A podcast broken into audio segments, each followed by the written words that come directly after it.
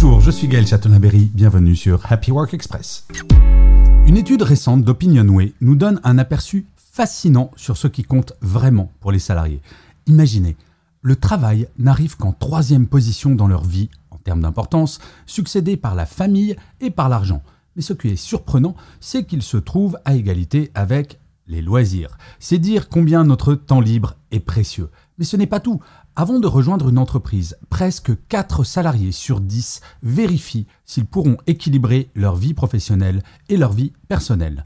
Un critère à ne pas négliger pour les employeurs. Et vous, où se situe le travail dans vos priorités? Je vous engage à écouter l'épisode de demain de Happy Work qui sera entièrement consacré à une question extrêmement importante, le télétravail et l'importance que cela a pour vous.